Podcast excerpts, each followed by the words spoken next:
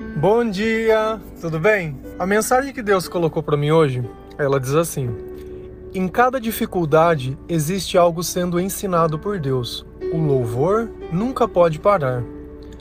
Senhor, tem de misericórdia de nós. Perdoa, Pai, tudo aquilo que te desagrada, tudo aquilo que nós fizemos sabendo que era errado, tudo aquilo que nós não tivemos força para controlar. Envia, Senhor, o seu Espírito Santo para que tudo possa ser renovado, tudo possa ser transformado. Dai-nos sabedoria, controle. Nós te louvamos, Senhor, nós te bendizemos, apesar de que nada somos. Tu és tudo para nós. Nós te amamos.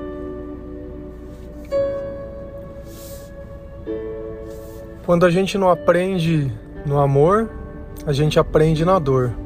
Isso é uma coisa que a gente sempre costuma dizer, achando que a dor ensina muito mais que o amor. Mas Deus é amor e o amor sempre ensina muito mais. A dor não vem de Deus. A dor, ela vem da teimosia, por sempre tentar resolver as coisas da mesma forma, do nosso jeito sempre conectar a nossa espiritualidade a coisas desse mundo, a fatos. E muitas vezes, quando as coisas não saem da forma que a gente quer, o louvor ele simplesmente acaba. Nós ficamos como se estivéssemos magoados com Deus, como se o Senhor estivesse nos rejeitando, como se Deus estivesse tão bravo com a gente que qualquer coisa que eu tivesse feito não fosse digna de perdão. E a gente começa a viver nesse ciclo onde ao invés da gente procurar o divino, a gente acaba procurando o mundano. Ao invés da gente chorar aos colos de Deus, a gente procura uma outra pessoa para chorar para ela, para dividir a droga, para dividir o copo. Só que essa vida, ela só nos leva à morte, à destruição e a remover tudo aquilo que é nosso. E muitas vezes nós temos vergonha de Deus por saber que tudo isso é errado e ainda assim continuar fazendo, como se você fosse simplesmente a pessoa mais fraca e burra do mundo. É fácil se dizer burro quando a gente se acha o esperto, quando a gente cria situações para que eu tenha razão de fazer o errado. Não, eu fiz isso porque olha o que eles me fizeram. Não, isso eu faço sempre que é justificar o errado. Justificar o errado não torna o certo. Você dizer que não tem dinheiro não paga a conta. Só que independente do que tiver acontecendo na sua vida, a dificuldade ela só vai parar quando você mudar o seu comportamento. O seu comportamento e o seu louvor, ele não pode estar ligado a acontecimentos. Tem uma passagem que eu gosto muito, inclusive tem até músicas que falam dela. Tá lá em Rabacuque 3, versículo 17 a 19. Ainda que as figueiras não produzam frutas e as parreiras não deem uvas, ainda que não haja azeitona para apanhar, nem trigo para colher, ainda que não haja mais ovelhas nos campos, nem gado nos corrais. Mesmo assim, eu darei graças ao Senhor e louvarei a Deus, o meu Salvador. O Senhor Deus é a minha força. Ele torna o meu andar firme como de uma corça e me leva para montanhas onde estarei seguro.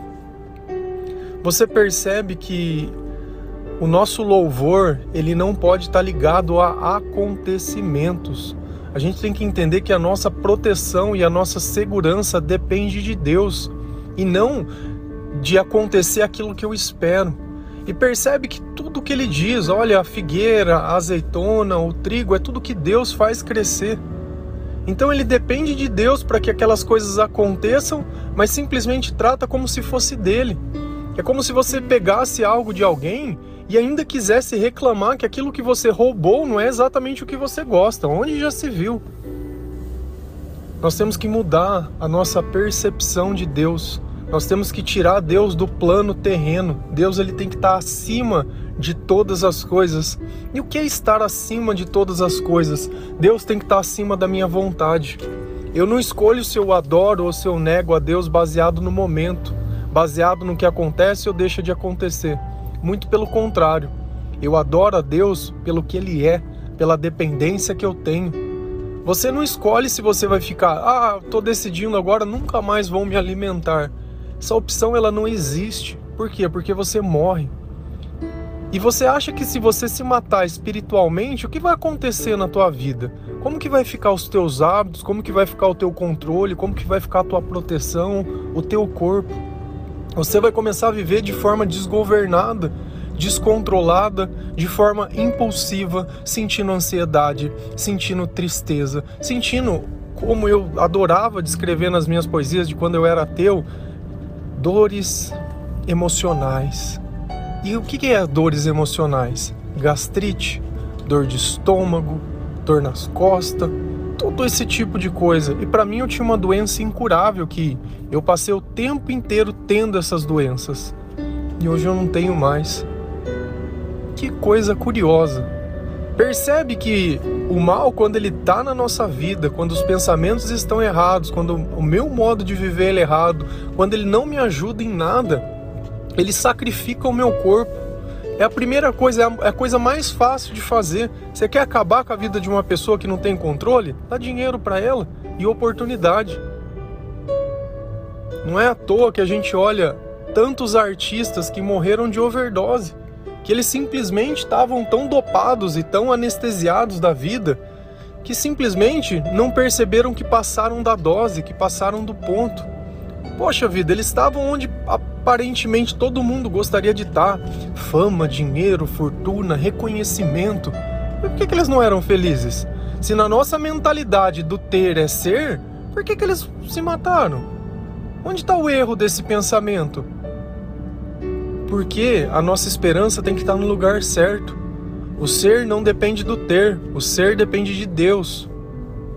Deus nos ensina a ser alguém. Deus nos ensina a ser melhores, mas para que Deus possa nos ensinar, Ele precisa nos corrigir, porque nós, por nós mesmos, somos as piores pessoas do mundo. Lá em Provérbios 3, do versículo 11 ao 14, a palavra de Deus, ela diz assim: Meu filho, não despreze a disciplina do Senhor, nem se magoe com sua repreensão, pois o Senhor disciplina a quem ama, assim como o pai faz ao filho de quem deseja o bem. Como é feliz o homem que acha sabedoria, o homem que obtém entendimento, pois a sabedoria é mais proveitosa do que a prata e rende mais do que o ouro. O que Deus está dizendo nisso? Que não adianta você ter riquezas sem ter sabedoria, porque sem a sabedoria você não vai encontrar a felicidade. Sem a correção de Deus, você não vai encontrar a sabedoria. Uma coisa depende da outra. É a famosa voadora. Agora, feliz daquele que leva a repreensão de Deus e toma para sua vida e ou e escuta essa repreensão como alguém que ama. Olha, eu não estou te dando isso agora, porque se eu te der essa coisa nesse momento, você vai se destruir, porque você não tem controle e não tem sabedoria para te administrar aquilo que eu vou te dar. Então, primeiro pega a sabedoria, depois eu te dou. Porque não adianta nada. Se você acha que o ter, que ter é necessário, não, eu preciso ter, senão não vou ser. Deus não vai te dar nada. Deus ele vai colocar situações para você demonstrar e provar que você entendeu que o ser é mais importante que ter. O ter, quem tem e é, tanto faz. Ele não vive baseado nisso, em buscar mais, em acumular. Não está ligado ao sentimento dele a isso. A humildade dele vem de Deus. Ele não vai impor poder. Você sabe quem eu sou, com quem eu estou falando. Cara, essa frase vem ligada, baseada em quê? Eu às vezes fico com dificuldade de entender. Ah, não, porque a pessoa estudou e ela se tornou um juiz. Nossa, uhul, parabéns, hein? Não, porque é um padre. Não, é porque ele é um pastor. Não, porque ele é, sei lá, um vereador, prefeito, ah, é delegado, é um médico. Tá, e, e aí, onde que tá a vibe do negócio? Qual é o mérito? O que, que eu tenho que olhar aí? Eu tenho que idolatrar essa pessoa? Não, sim.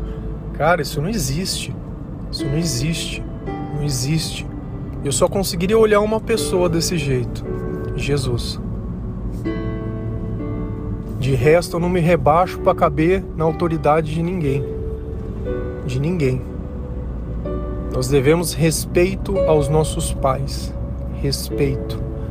Respeito às pessoas que nós nos relacionamos, aos nossos amigos, respeito a um mendigo que estiver na rua, a uma pessoa que muitas vezes está numa opinião desfavorável, respeito até por quem eu não gosto, respeito, mas nunca vou cair no equívoco de olhar e querer achar que eu sou maior que alguém ou que alguém é menor do que eu porque eu tenho às vezes qualificações para viver alguma coisa e ele tem outras.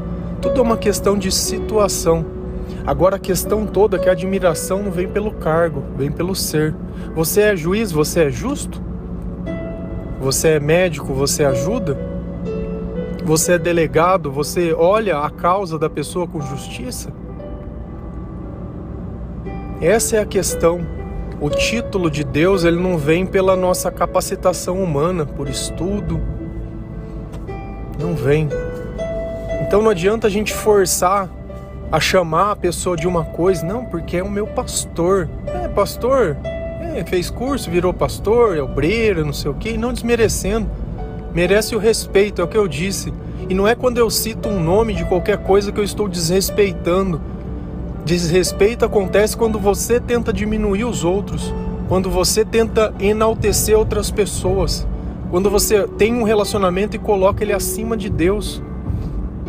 Enquanto você não aprender a ser, não acha que Deus vai te dar alguém para você ficar idolatrando. Ai, porque eu sou sozinho. Ai, porque nada dá certo. Olha a, a, a conversa, fiado. Não, porque nada dá certo para mim. Ainda que a figueira, ainda, ainda que não aconteça, vou continuar louvando. Deus é o meu Salvador. Eu vou continuar confiando. Eu não entendo, eu não tenho sabedoria, mas ainda eu vou. Ainda eu vou. Um dia eu vou entender. O mais importante de tudo não é o que está à nossa volta, mas o que está dentro de nós. Quando Deus te transformar, Ele não vai mudar a sua volta, Ele vai mudar dentro de você. As pessoas à sua volta vão continuar sendo as mesmas, imperfeitas, mas dentro de você você vai ter mais sabedoria, mais paciência, mais amor, mais controle. Por quê? Porque Deus está dentro de você, não porque você se tornou um estudioso ou um superman. Aquele que muito estuda a Bíblia, ele perde a sensibilidade do amor tão longe por quê? Porque ele se acha, a partir do momento que ele conversa com uma pessoa que não entende e a pessoa vai dar uma opinião às vezes equivocada, é ah, não, porque eu, olha eu aqui, olha, porque onde é você? Quem que é você? A partir do momento que eu preciso diminuir o outro para parecer que eu estou certo, ou que o meu ponto de vista é mais importante, para ter credibilidade, tá tudo errado. A gente não nota em nenhum instante na Bíblia Jesus dizendo: olha, eu sou Jesus, eu sou o filho de Deus, você me respeita, hein? você me respeitem, querer se impor sobre os outros. O comportamento de Jesus é, é totalmente diferente. Mesmo sendo Deus, se humilhou a si mesmo na condição de homem. Cara, Jesus ele ensina de tantas formas, de tantas formas, de tantas formas. Enquanto a gente continuar Jesus, olhando Jesus e não aprendendo com ele, a nossa vida não, nunca vai ter sabedoria. Porque se você quer realmente viver essa vida de uma forma que encontre a felicidade, que encontre a paz, a dignidade, o controle, para que você viva uma vida que você possa chegar um dia e dizer: Olha, eu vivi o melhor que esse mundo tem. E não pelos lugares que você viajou, pelas fotos que você tirou, não, pelos carros, pelas roupas, não, mas por quem você se tornou quando você chegar no céu, você vai ter uma bagagem. No céu você não vai ter um álbum de fotografia, você não tem seguidor, você não tem curtida, você não tem nada. É só você peladinho lá, sem ninguém. E aí, você tem habilidade? Você tem conhecimento ou precisa consultar o Google para ver o que você sabe ou deixa de fazer? Copiar alguma coisa lá e colar como se fosse sua. Surrupia a frase das pessoas, pega as coisas dos outros, não gosta de dar o crédito é um reflexo dos outros, mas não tem coragem de se admitir. Dá glória a quem merece glória, dá crédito a quem merece o crédito. É muito mais bonito ser desse jeito do que ser uma mentira, ser raso, Quando as pessoas percebem, nossa, mas parece que você fazia isso, mas eu não tô, não tô conseguindo ver essa pessoa.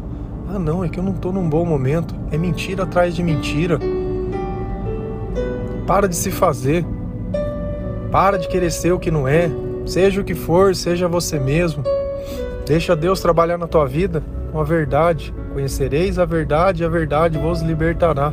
Para de querer se fazer daquilo que você não é. Nos momentos de força, nos momentos que você tem consciência e sabedoria e sente que Deus está com você, começa a tirar da tua vida tudo aquilo que pode te fazer cair. Porque certamente na primeira oportunidade quem vai te derrubar vão ser esses.